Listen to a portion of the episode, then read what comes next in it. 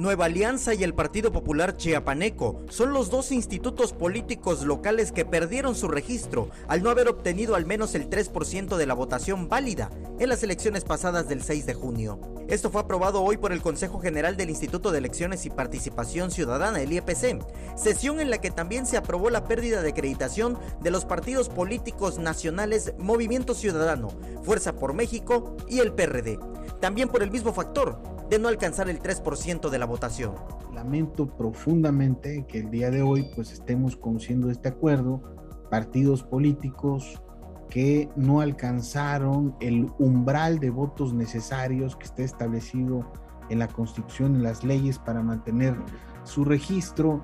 Quiero mandar un mensaje a estos ciudadanos y estas ciudadanas que integran estos institutos políticos para que no se desanimen, para que sigan creyendo en la democracia, en las instituciones, en la importancia de su participación para fortalecerlas. Eh, seguramente habrán otros escenarios de oportunidad para que puedan seguir contribuyendo a la democracia del estado de Chiapas. No obstante, hubo inconformidad de parte de la representación del Partido Popular Chiapaneco, quien argumentó que ante la probabilidad de elecciones extraordinarias en municipios donde se instalaron consejos municipales, pudiera haber más votos para los partidos que se están eliminando.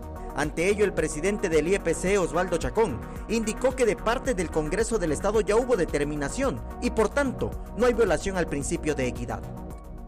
Yo no creo que este Consejo hubiera estado en condiciones de aprobar la determinación que hoy se está poniendo a consideración si el Congreso no hubiese tomado ya una determinación respecto de lo que hay que hacer. Samuel Revueltas, Alerta Chiapas.